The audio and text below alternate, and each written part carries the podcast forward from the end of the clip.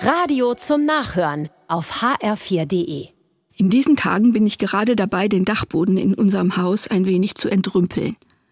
Das heißt, ich suche Kindersachen, die ich nicht aufheben möchte, und verteile, verschenke und werfe weg.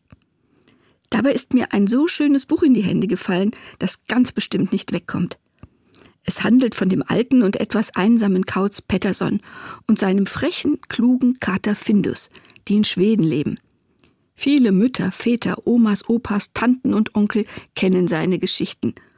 Und dieses Buch hier handelt von der Vorbereitung auf Weihnachten. Eine Besonderheit in Schweden ist das Fest Santa Lucia.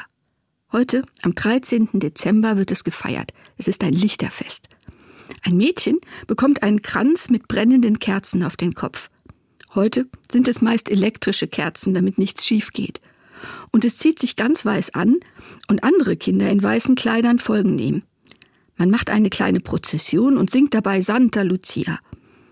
Im Buch möchte der kleine Kater Findus das auch unbedingt erleben. Und der Alte kann ihm natürlich keinen Wunsch abschlagen. Und so zieht Findus weiß gekleidet mit Kerzenkranz auf dem Kopf singend durch das Wohnzimmer. Das ist eine lustige Szene. Mir gefällt daran einfach, dass Findus sich von nichts von seinem Vorhaben abbringen lässt. Er setzt sich durch. Er hat auch keine Angst davor, dass man über ihn lachen könnte. Und ich denke, dafür lieben die Kinder ihn ganz besonders. Und ich auch. Für mich heißt es auch, wenn du von einer Sache wirklich überzeugt bist, dann kannst du sie auch in die Welt bringen, egal was andere sagen.